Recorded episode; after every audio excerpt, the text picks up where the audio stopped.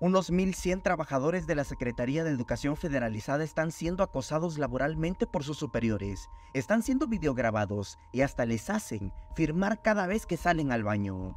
Cuando mis compañeros empiezan a, este, recibir, este, ahora sí que acoso laboral, este, empiezan a instalar cámaras dentro de los departamentos para ver quién entra, quién sale, les empiezan a pedir vales para que dejen en sus lugares cuando ellos se retiran para ir al baño. El problema inició con 15 trabajadores a quienes cesaron sin ningún motivo. El señalado, el coordinador de administración, Francisco López, está ejerciendo a tal grado el acoso que está amenazando al resto del personal con cambiarlos de área laboral e incluso cesarlos si se quejan.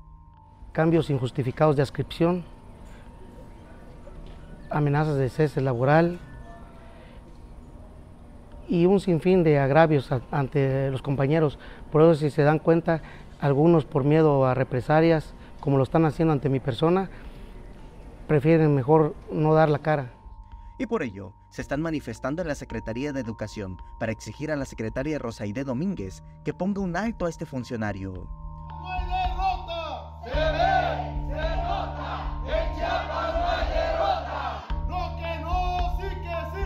¡Ya volvimos a salir! Somos trabajadores todos de la Secretaría de Educación Federalizada personal de base, en el cual después de cinco mesas y muchos más acercamientos verbales con la autoridad, no nos resuelve.